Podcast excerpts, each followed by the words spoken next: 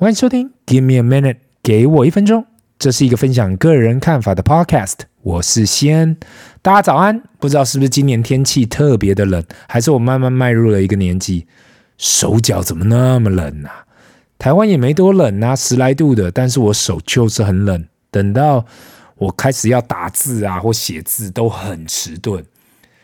天天要写作的人哦，麻烦说一下有什么暖手秘诀？因为过去两个礼拜我的手几乎都是冰的，难道要去弄个暖暖包吗？其实我这辈子都没用过暖暖包，小朋友好像天天都有在用啦。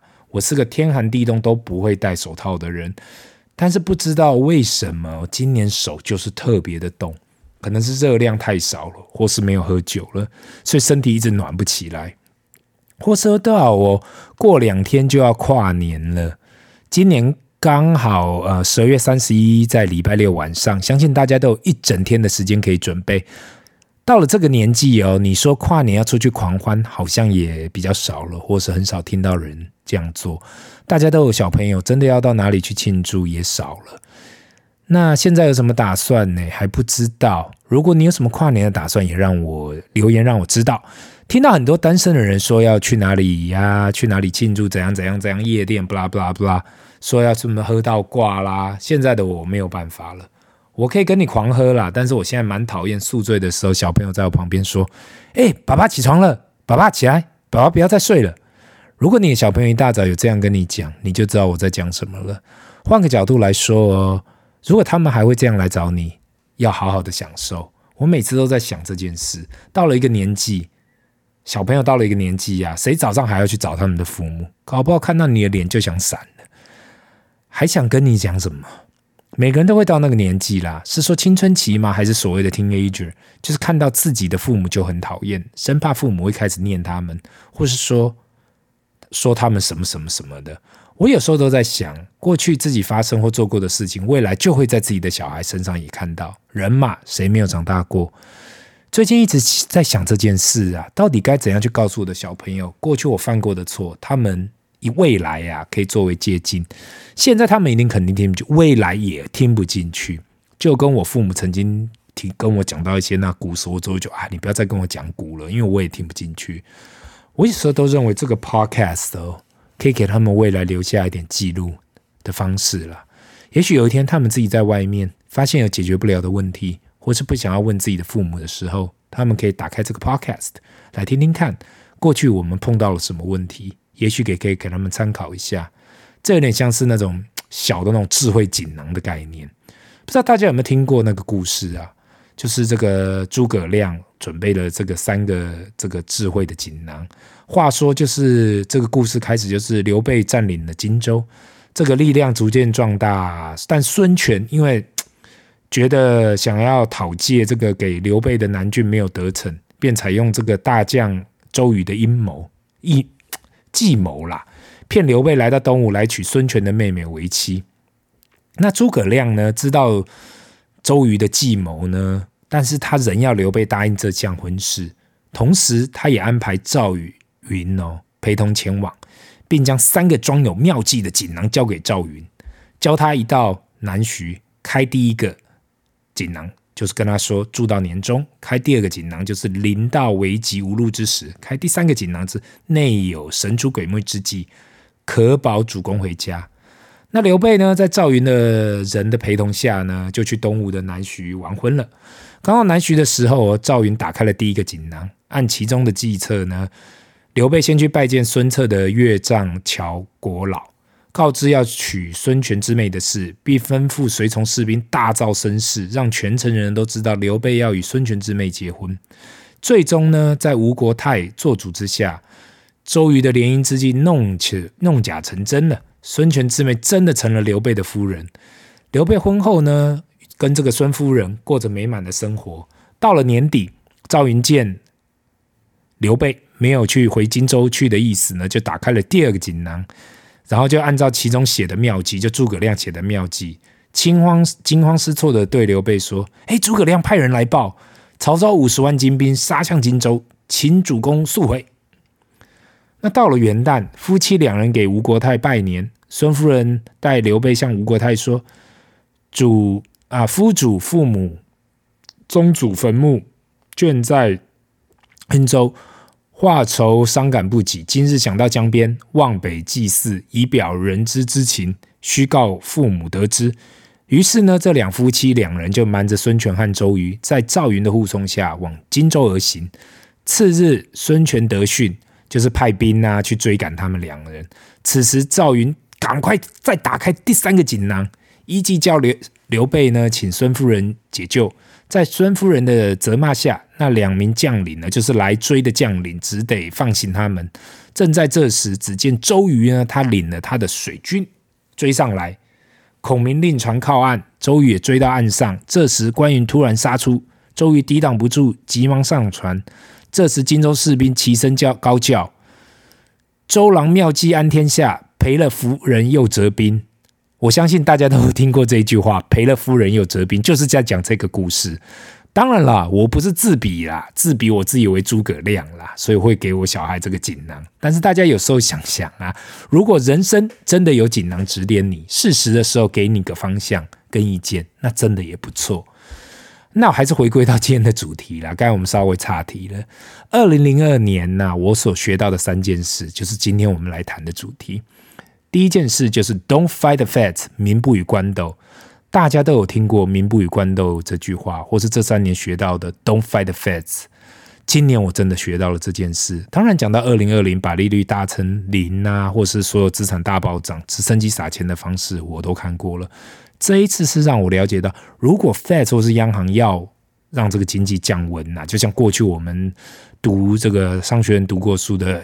那个就是央行要怎么降温它？他们有很多武器或是政策可以使用，而且政府真的要把这个打趴，会不计一切代价去做这样的事情。也许我应该说，这是 for greater good。如果有听过这个 greater good theory 的人就知道啊，今天你要做这件事情，知道会有人受伤或者受到损害，但是整体来讲还是过过就是这个大好的好的多于坏的啊，你还是要去做这件事情。现在 Fed Chairman 啊，Powell 就好像在展现这个 Greater Good Theory 一样，今天拼命的升息，就是要去把通货膨胀降温，把经济打下来。即使或许未来会有很多人失业，很多公司会没有生意，但是也要去做这件事情。因为如果通货膨胀不控制好，未来会出现更多更多经济上的问题。所以古时候那句话“民不与官斗”啊，在今年用的真好。政府真的可以透过政策来影响经济的脉络，或是过去很多人跟我讲的，你以为就是我以为的自由经济呀，是没有想象的那么自由的。那第二点呢，我学到今年学到就是，You think you know everything，你以为你什么都知道，其实你什么都不知道。工作久了，每个人多多少少都有足够的经验去处理自己的认知上的业务，不管你是从事什么行业的人，大概都会有个底。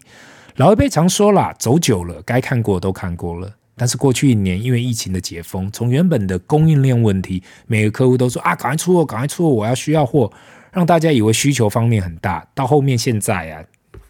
不要叫大，他就客户开始叫大啊！不要急着出货，因为客户也不知道未来的订单在哪里。相信过去一年呢，大家看到很多新闻有关去库存的这件事，每个品牌都在学习怎样去库存。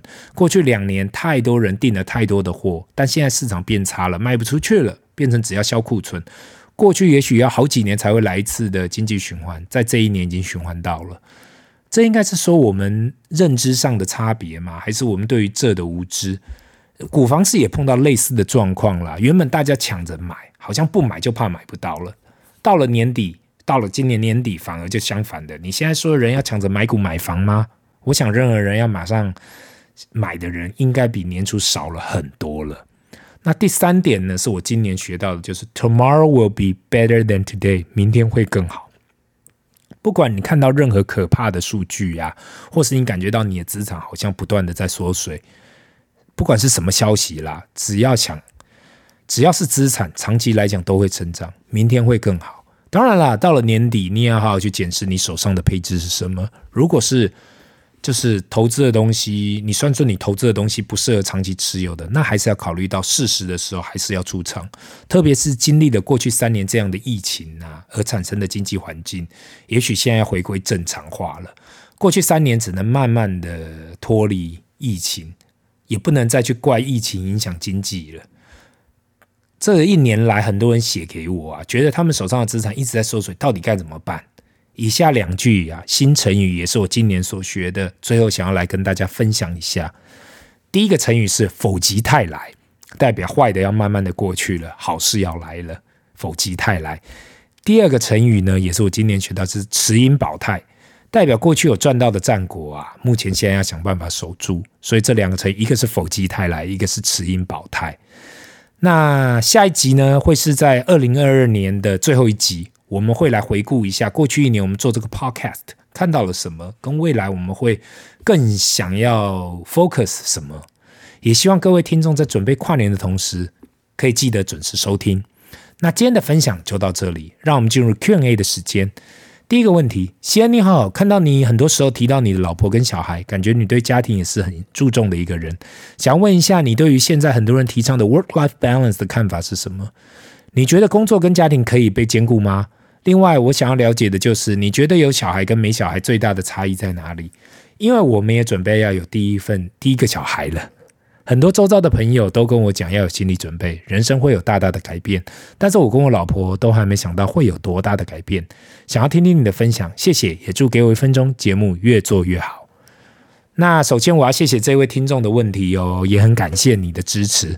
对于你所提到的 work-life balance，坦白说，呃，这我自己是觉得这是非常困难做到一件事情啦。每个人一天就二十四小时，扣掉睡觉的五到八小时，那一天所剩的就是就就这么多啦。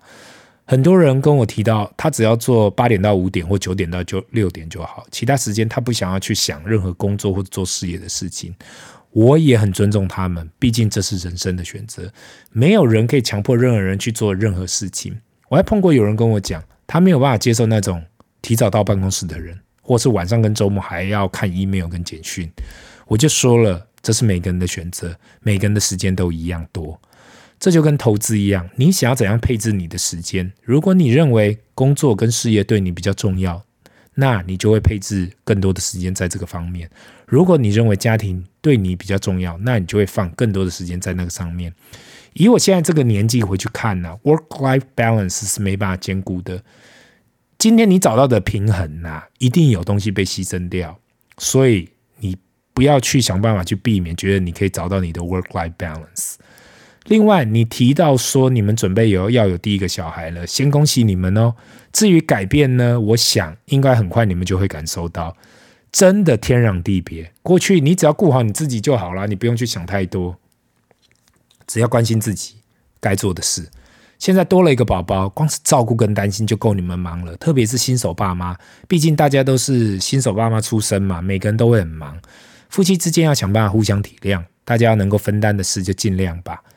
每个人对照顾小孩都有自己的看法，有人喜欢，有人受不了。当小孩出来的时候，就船到桥头自然直吧。那今天的分享就到这里。如果你有其他的问题哦，麻烦留言或私讯，Give me a minute，给我一分钟。我们下次见，拜。